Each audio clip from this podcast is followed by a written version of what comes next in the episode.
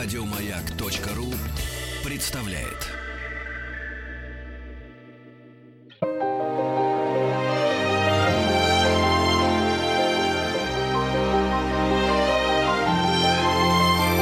Антон Долин и его собрание слов.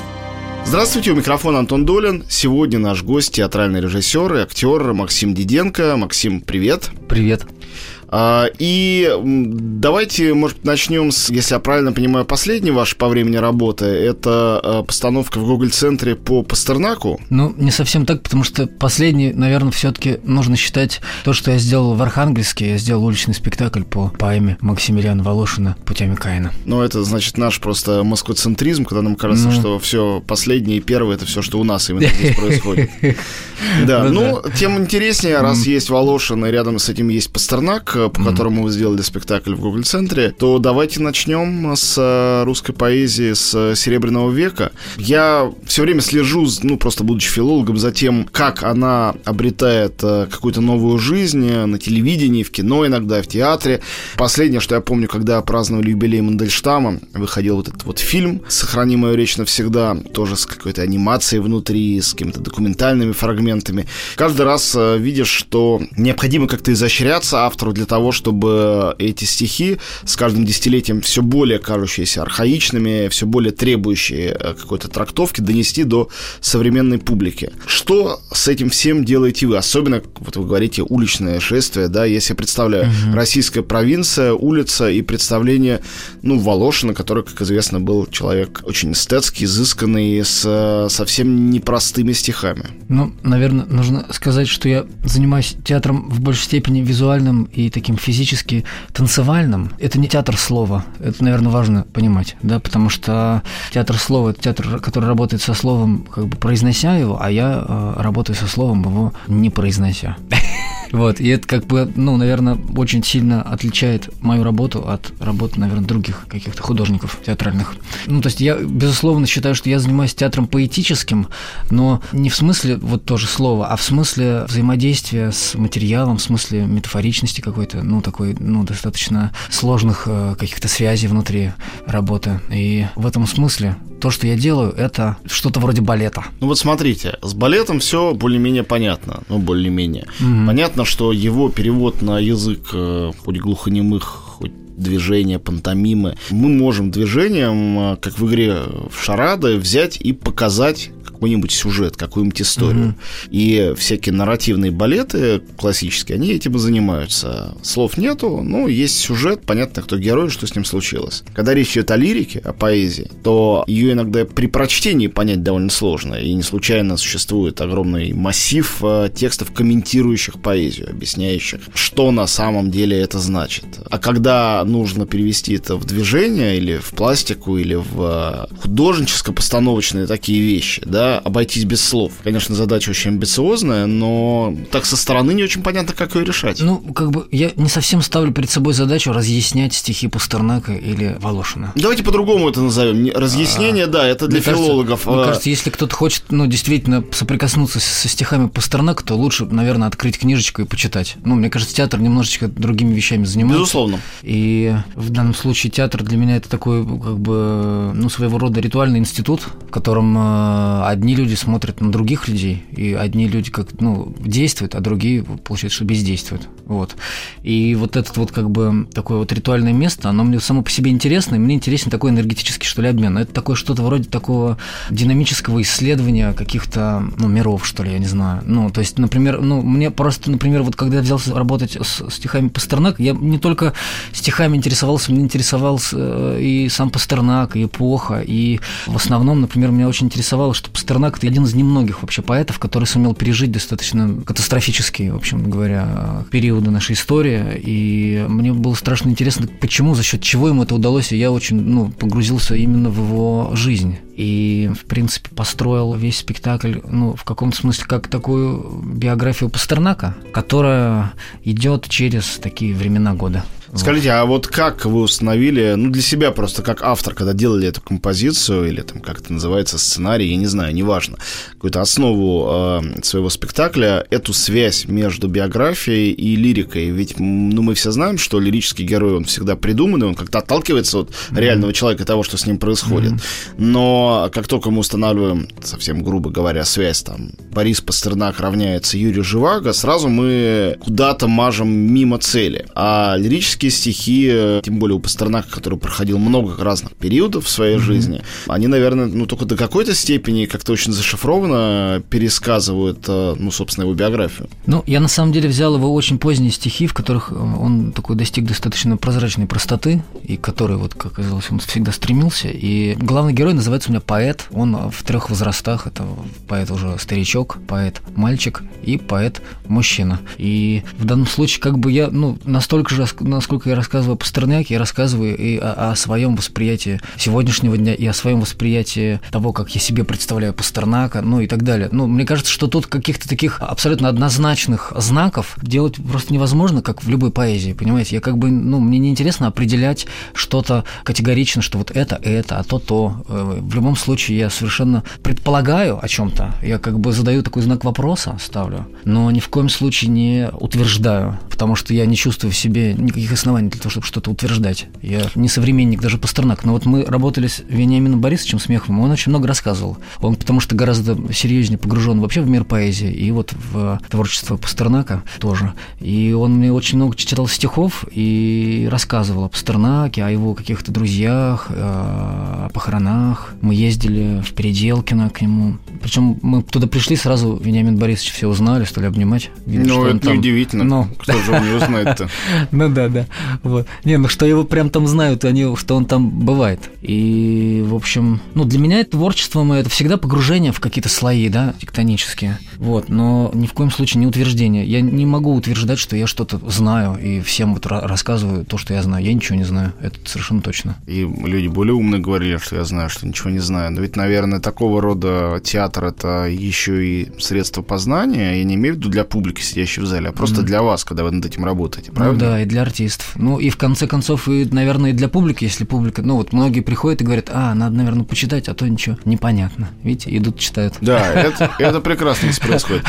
А вот вы говорили о какой-то связи с э, сегодняшним днем. А в чем вы эту связь э, в случае Пастернака обнаружили? Понятно, что количество этих мостов гипотетических, которые мы можем навести между любой важной культурной фигурой, не только 50-летней, там, 70-летней давности, но и 100, 200, 500-летней давности. Количество этих мостов бесконечно. Но вот а, какой он был в вашем персональном случае? Действительно же надо как-то себя в этом всем обнаружить и ну, сегодняшний день как-то открыть. Ну, мне кажется, то, что мы сейчас вот как мы возвращаемся в такой какой-то советский тип сознания и в советский тип государства, такую как бы капиталистическую диктатуру, и то, как э, сейчас строят музей Сталина и ставят ему памятники, мне кажется, достаточно тревожными сигналами для нашего времени, и как э, каким-то гонениям подвергаются художники в нашем обществе. Но мне кажется, что какие-то рифмы с прошлым возникают, и эти рифмы, они достаточно уродливые, и мне показалось важным на эту тему высказаться, потому что вторым героем у меня именно Сталин является в этом спектакле. Ну, Сталин, безусловно, один из самых актуальных сейчас героев, кто поспорит. Однако, ну вот вы, как молодой режиссер, художник, получается, ощущаете на себе этой рода давление, цензуры или, может быть, самоцензуры, которая часто,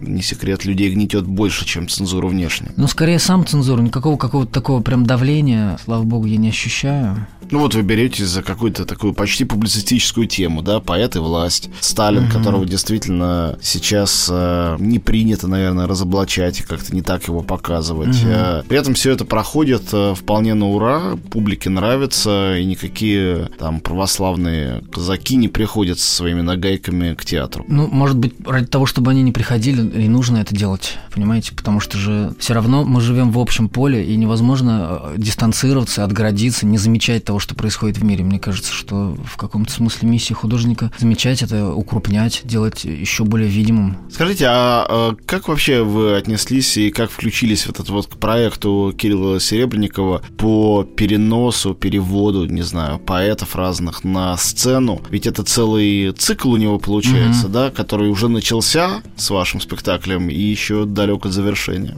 Ну, я сделал сначала спектакль «Хармс Мыр» в Гоголь-центре, и как-то... Уже некоторое время назад, да? Вот второй год пошел уже. Угу. Ну, и мне очень понравился в театре, и Кирилл понравился результат. И он сразу предложил мне сделать что-то еще, и мы стали думать, и пока мы думали, вот родился этот проект. И вы сами выбрали именно Пастернака? Сам. А почему? Ну, у меня есть несколько любимых поэтов, э, каких-то фигур в истории русской культуры, с которыми я ощущаю близость. Я там знаю стихи Пастернака наизусть, просто потому что он мне нравился там, ну, в детстве. И мне важно средствами театра этот контакт как-то наладить, ну, как-то со- собственную природу исследовать тоже, ну, вот этими стихами. Но мне кажется, что это же тоже инструменты самопознания и познания себя там в среде, себя в творчестве, себя там, не знаю, в политике. Скажите, а до какой степени вот э, смехов, который человек, ну, другого, старшего поколения mm-hmm. и из другого театрального мира, такого более публицистического, что ли, я говорю о Таганке, тоже очень э, близкого к поэзии, к традициям поэзии, mm-hmm. к современной поэзии для того времени, когда она была современная, когда ставили спектакль любимовский легендарный. Как у вас с ним вообще создавался этот контакт, насколько он органично в этот спектакль вошел? Ведь ваш театр, как я понимаю, совершенно другой, чем то, к чему Смехов вообще привык. Я понимаю, что он выдающийся актер, конечно, адаптируется к любому и к разному, но все же. Ну, он как-то сравнивал то, что мы делаем с началом Таганки. Видимо, что-то общее он в этом видел. Ну, вообще, мне приснилось, что нужно позвать Смехова однажды. Я все думал, что кого мне взять, перебирал в голове разных артистов. И предложил Кириллу, что вот говорю, хочу взять Смехова. И как-то вдруг все завертелось, и тут же мне прислали его номер телефона, я ему позвонил, и он почему-то сразу согласился, не знаю. Он был в этот момент где-то в Израиле. Он человек очень легкий на подъем вообще, Но... особенно каким-то проектом ему близким и интересным. Ну и потом вот э, он чрезвычайно бодро вошел в работу. Ну, понятно, что он уже человек взрослый, ему там трудно как-то прям скакать скажем так. Но в плане сознания он очень молодой человек, и это очень здорово было с ним. У нас в гостях Максим Диденко, театральный режиссер. Мы говорили сейчас о спектакле по поэзии Пастернака и по его биографии «Сестра моя жизнь» в Гоголь-центре. И о других спектаклях поговорим тоже после маленькой паузы. Не переключайтесь. Собрание слов с Антоном Долиным.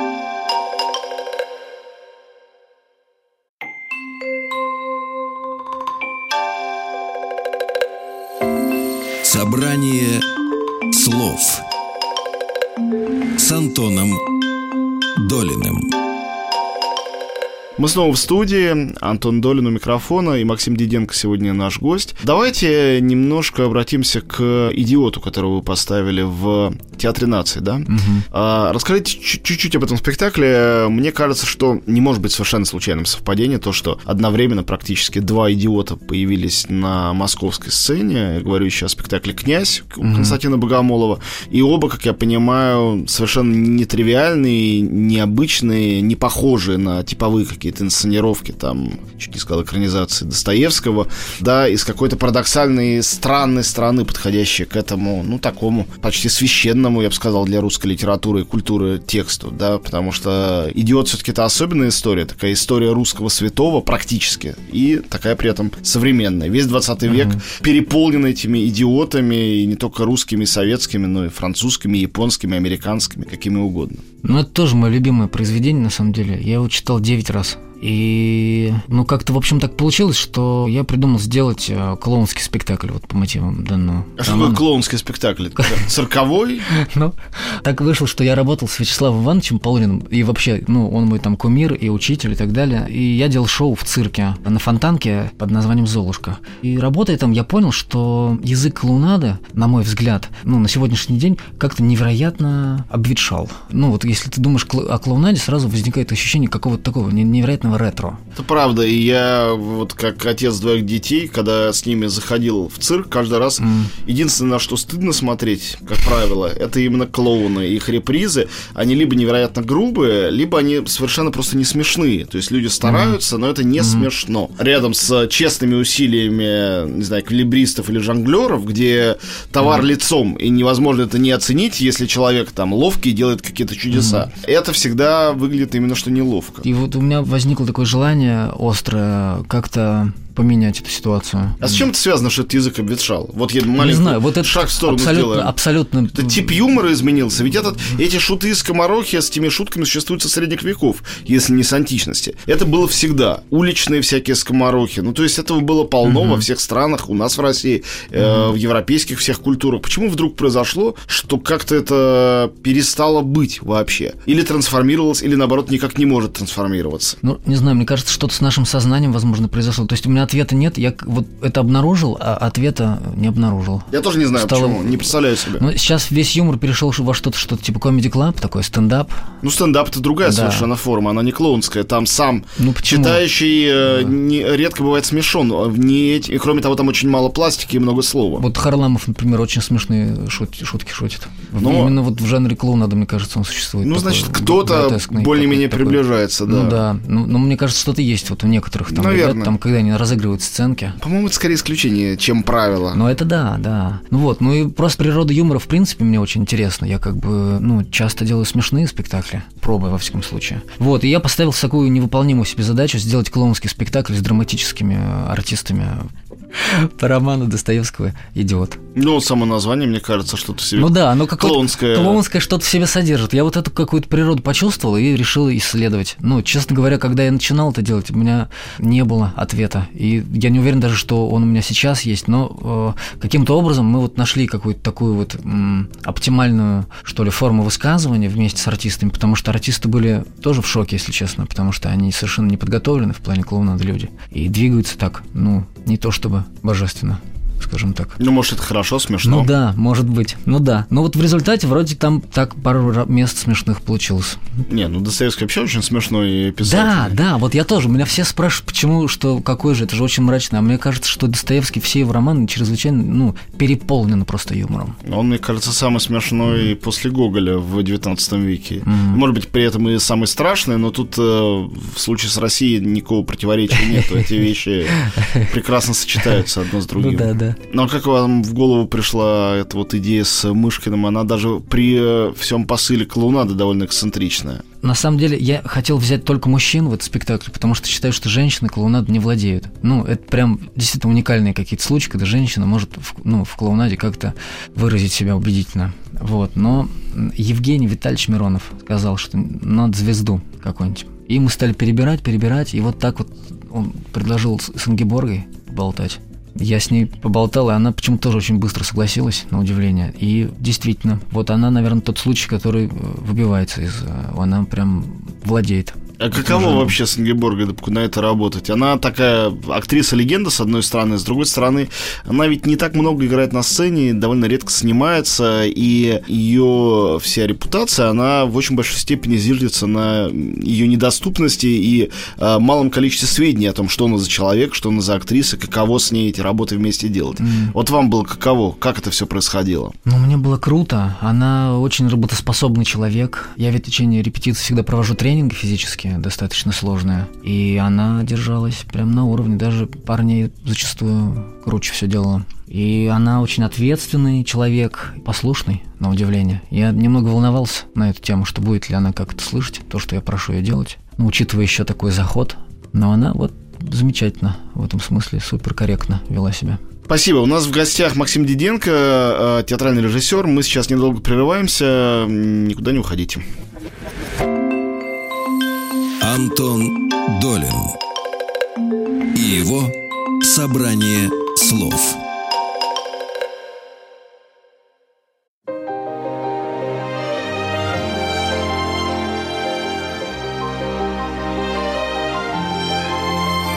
Собрание слов с Антоном Долиным.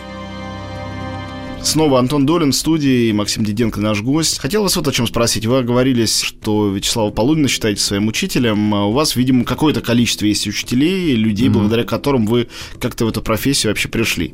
Можете mm-hmm. немножко рассказать о том, как это все формировалось и откуда появилось? Сегодня вы принадлежите к поколению молодых э, театральных режиссеров. Их, слава богу, какое-то количество в России, и они довольно активно работают в самых разных театрах. Вы тоже mm-hmm. ставите на разных сценах и в разных mm-hmm. городах. Ну вот э, генезис этого всего интересен, откуда берется? Потому что, ну, у меня такое ощущение, что это первое поколение режиссеров, которые никакого отношения практически или вообще никакого не имеют к СССР, к советской школе театральной, в хорошем mm-hmm. и плохом смысле этого слова. Но учителя-то ваши наверняка так или иначе имели или имеют, если ну, они да. живы-здоровы, продолжают вам преподавать ну, в той да, или иной да. форме. Вообще длинный рассказ, на самом деле. Э, ну ничего, начинайте, я вас перебью, я когда будет из, скучно. из театральной семьи, и у меня бабушка режиссер, дедушка режиссер и дядя режиссер. И, конечно, э, а это как-то на меня повлияло. И причем это повлияло так, что я сказал, я никогда, ни за что, ни в коем случае не буду ре... вот я хотел, режиссером. Хотел как раз спросить, это такие вещи, они влияют в том смысле, что хочешь, или что наоборот не хочешь? Потому что это, конечно, люди ну, со сложной судьбой, с э, достаточно в общем, и так далее. И, и сложным характером. Сложным наверняка. характером, да. И одинокие, и, в общем, и так далее. Вот, поэтому я подумал, я буду актером, буду сниматься в кино лучше буду знаменитый киноартист. Конечно, это гораздо веселее. Веселее, да. И ответственности и, и меньше, и доходней вообще лучше во всех отношениях. И поехал в Петербург. Ну, там в Омске, я, я же из Омска сам еще, вот такая штука. Я занимался там пантомимой, танцем. Ну, Омск, много... надо сказать нашим слушателям, Тем... очень театральный город, вообще-то ну, да. говоря. Со всем этому не ну, чуждый. Да, да. И ну, театр да, у вас да. потрясающей красоты центральный. Угу, да. Вы там были на фестивале, Да, да, да, да, бывало. Угу. Мне прям ужасно понравилось здание. Угу. И видно, что оно не просто красивое, обжитое, такое угу. настоящее. Ну да, да. Ну вот и приехал, поступил Григорий Григорию Козлову на курс актерский в э, Логитмик бывший, в Санкт-Петербург. Да-да-да-да. Ну вот. Ну и там вот начал сниматься в кино, играть в театрах разных, репертуарных, параллельно уже. Ну, какая-то такая завертелась жизнь. И вдруг я осознал, что как-то этим чертовски недоволен. Ну, не репертуарным театром, не сериальной вот этой вот всей вот э, как бы... Ерундой. Ерундой, да. Вот. Спасибо. Вот. И где-то вот три с половиной года я отучился, и в Питер приехал Антон Досинский проводить мастер-классы. Я пришел к нему на мастер-классы, меня потрясло то, что я увидел, и я сбежал. Ну, диплом у меня есть, но я не, не, не доучился, а стал, побрил голову на лысо и поехал в Дрезден, и пять лет проработал в дереве. Это обязательное условие Антона Досинского, чтобы голову Но он говорит, что нет, брить. но на самом деле да. Все мужчины и женщины, иначе долой, да? Он говорит, что можешь не брить, но все равно почему-то бреешь в результате. Ну, что-то в этом монашеское Довольно быстро. Ну да, да. Ну вот. Ну и там, конечно, совершенно другой э, подход к театру. Такой тотальный абсолютно. Там у Адасинского или ну там в Германии? Ну, у Адасинского, потому что это... Я-то обращаю внимание в последние годы, как совершенно и в этом смысле, ну, не театральный человек, иногда ходящий, что мне хочется ходить каждый день в театр, только когда я в Германии оказываюсь. Я там оказываюсь, и мне хочется сразу бросить кино и все прочее прочее. Там крутые театры, да. Возвращаясь в Москву, и желание проходит сразу. Mm практически сразу. Mm. Ну так рассказывать про Досинского. Ну вот.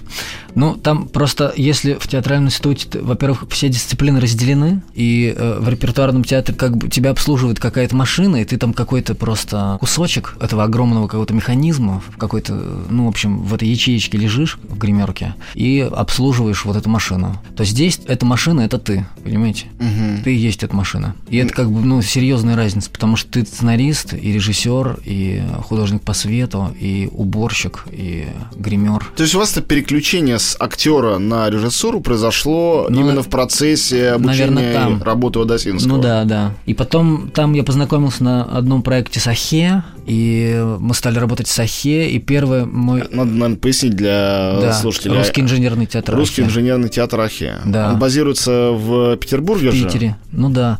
Ну, а у них такая жизнь, они базируются в Петербурге, но в основном они путешествуют по всему миру тоже возит свои вот эти штуки.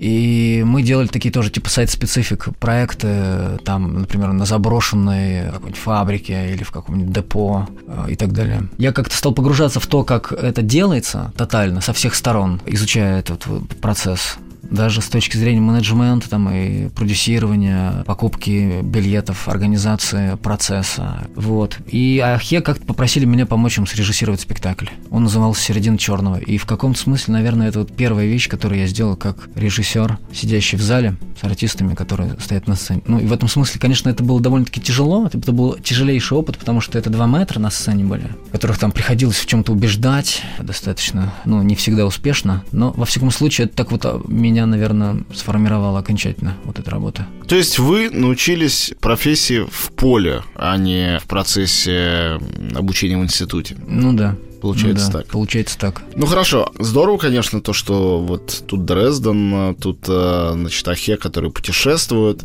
но все-таки вы как-то там в Европе не остались и э, базируетесь в результате в России, хотя тут, как я понимаю, у вас единой базы нету, потому что только за последнее время я смотрю, у вас постановки, ну, как минимум, и в Питере, и в Москве, а сейчас вы сказали про Архангельск тоже, да, угу. то есть, э, получается, везде. Ну да. Ну а каким образом это происходит? Просто кто-то звонит, обращается и откуда бы он ну, ни звонил, э, вы, если проект интересно, соглашаетесь? Поначалу было так, что я просто, если мне какое-то место нравится, я просто дошел и говорил, вот я Максим Диденко, я хочу поставить у вас спектакль.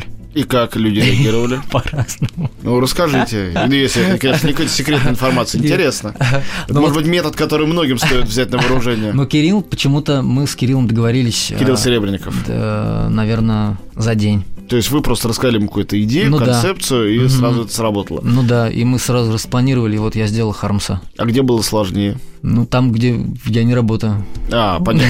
То есть э, вам не доводилось э, пробивать лбом стену и ну, добиваться? просто я прихожу, если человек говорит, ну, слушай, ты как-то, ну, не знаю, ну, вот у меня и артисты не танцуют, и театр у меня такой драматический, и вот как-то они не поют, да и как-то зачем все это? Ну, Россия такая страна, у нас, когда какие-то драматические э, режиссеры пытаются что-то поставить в музыкальном театре, они сразу сталкиваются с тем, что, ну, там, певцы, условно говоря, говоря, они не умеют э, даже руками что-то делать, или лицом mm-hmm. тем более, и там танцоры в балете тоже.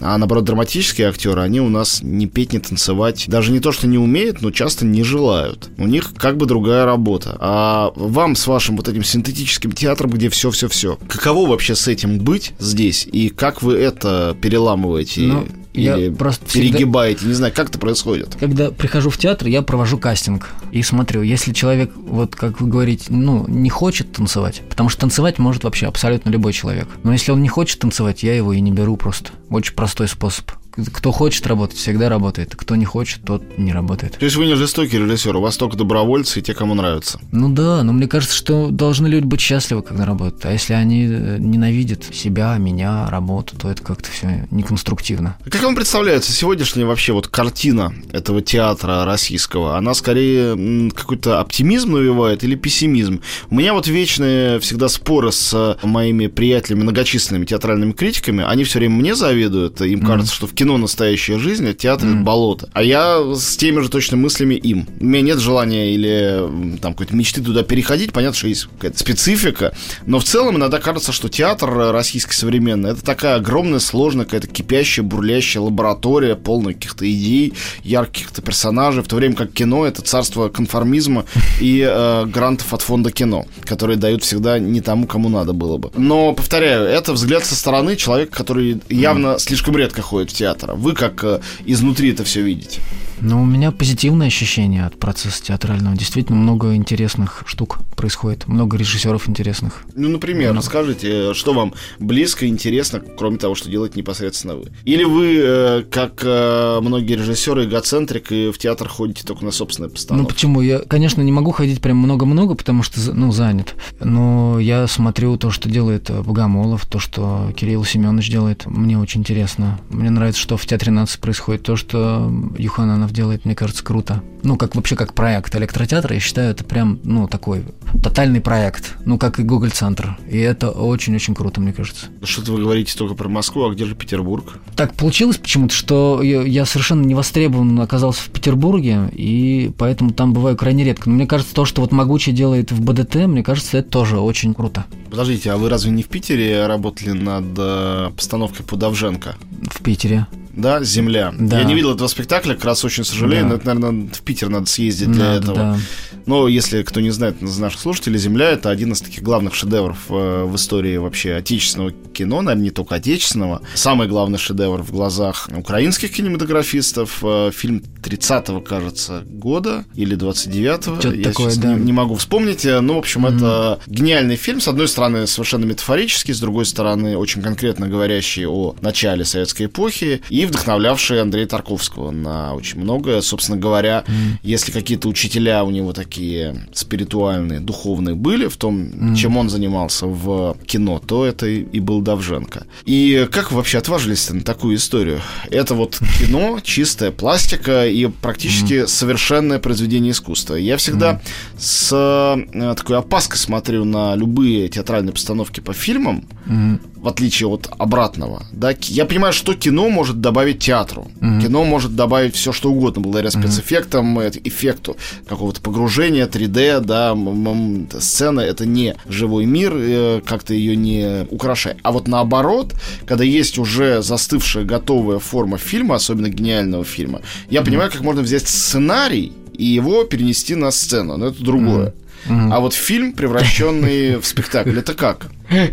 Ну, просто так вышло, что когда Марат меня позвал, Марат, это кто? Гацалов, Марат Гацалов, который там, собственно говоря, худрук, да? ну, он был худруком, теперь у него контракт закончился, вот неизвестно, что там теперь будет, как это будет Ну, вот жить. в тот период, когда он там был. Да, и, в общем, мы как договорились о том, что вот нужно сделать какую-то работу совместную, и я читал книжку Эйзенштейна «Неравнодушная природа» называется. Знаете такое? Да, конечно. Ну, ну вот. И там наткнулся на описание вот эпизода из кинофильма «Земля». И меня что-то стукнуло по голове. Я подумал, о, надо сделать... Надо сделать спектакль просто по земле. А еще как раз тогда вот с Крымом вся история произошла. И как-то мне показалось, что очень интересные м, могут возникнуть рифмы. Мы, к сожалению, должны прерваться ненадолго. Сейчас вернемся прямо вот с того же места, продолжим. У нас Максим Диденко в гостях. Он театральный режиссер, актер. э, И немножечко подождите, и мы продолжим наш разговор.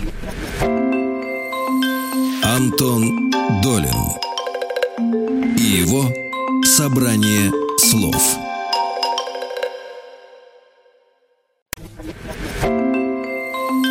Антон Долин и его собрание слов.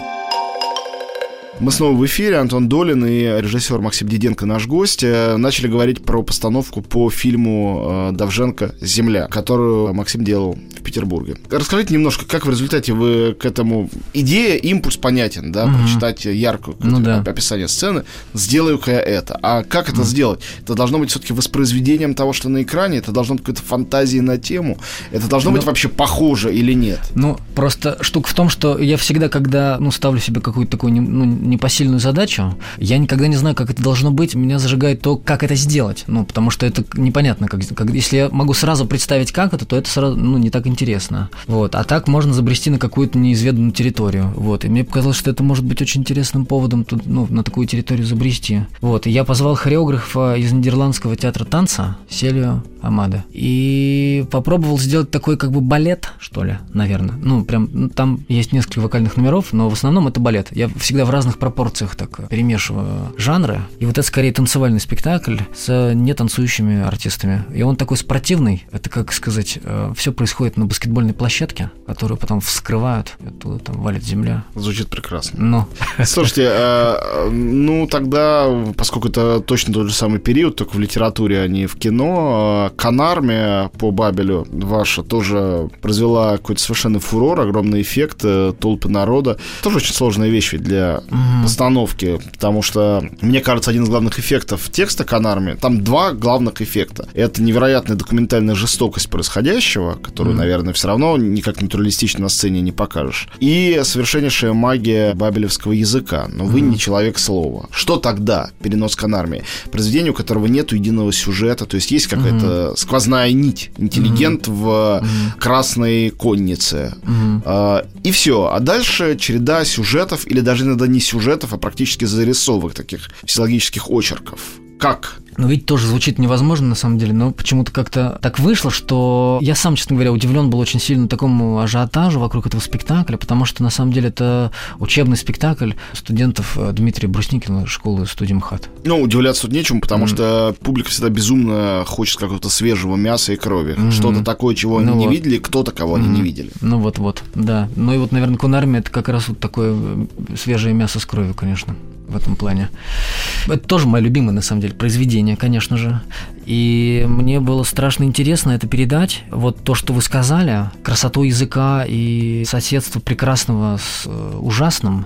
И тоже это совпало, конечно, с э, тем, что происходило на Украине. И, конечно, это меня все очень сильно будоражило, и мне было страшно важно на тему как-то высказаться. И у меня нет таких каких-то рецептов. У меня есть инструменты, которыми я пользуюсь, но рецепты всегда разные в зависимости от материала. То есть я стараюсь при встрече с материалом найти какой-то к нему такой вот уникальный подход. Ну, то есть у меня есть какие-то такие вот отмычки, что ли, вот. Но когда оказываешься на территории материалов, ну, никогда непонятно, там, как себя вести сразу. Мы э, уезжали в Комарова на две недели, и там я детей тренировал очень сильно, и мы много импровизировали.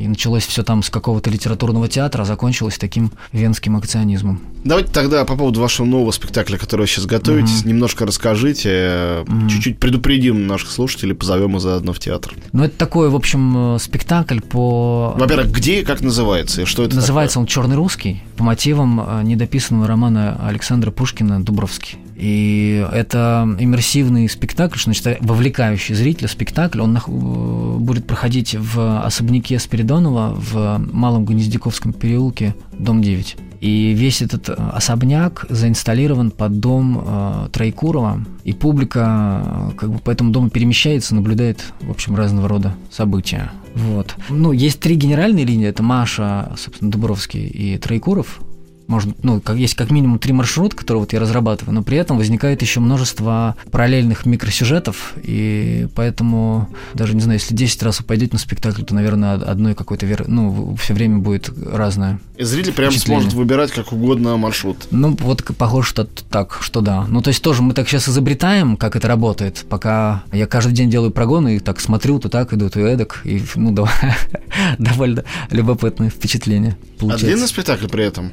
Ну, час десять, наверное, я сделаю. Час десять. Вот сейчас он еще в процессе создания. Ну и там множество разных интересных артистов занято. Ну, Равшана вот Куркова играет. Артем Ткаченко, Володя Кошевой.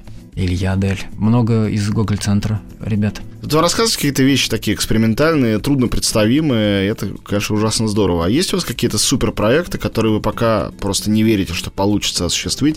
Ну, по каким-то, например, техническим причинам, а может просто потому, что вам самому очень страшно? Но когда я еще был в такой в молодости, в панк-молодости, я делал а, божественную комедию а, Данта. Я сделал ад, такой тоже в духе акционизма, конечно. Это была такая акция а, эпичная с большим количеством крови и всякой такой штуки. Вот. И вообще я задумал трилогию. И, в принципе, я придумал чистилище. Вот. Но пока, пока, я думаю, еще рано. Ну, это у вас практически как у Гоголя получилось. Главное, ничего не сжигать в печи и немножко подождать, не умирать, тогда, может, когда-нибудь это все-таки осуществится. Ну да. Спасибо большое. Нашим гостем сегодня был театральный режиссер э, Максим Диденко. Спасибо, Максим. Спасибо большое. До свидания.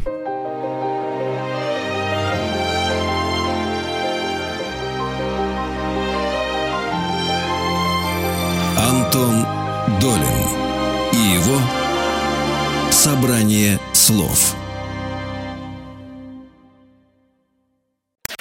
Еще больше подкастов на радиомаяк.ру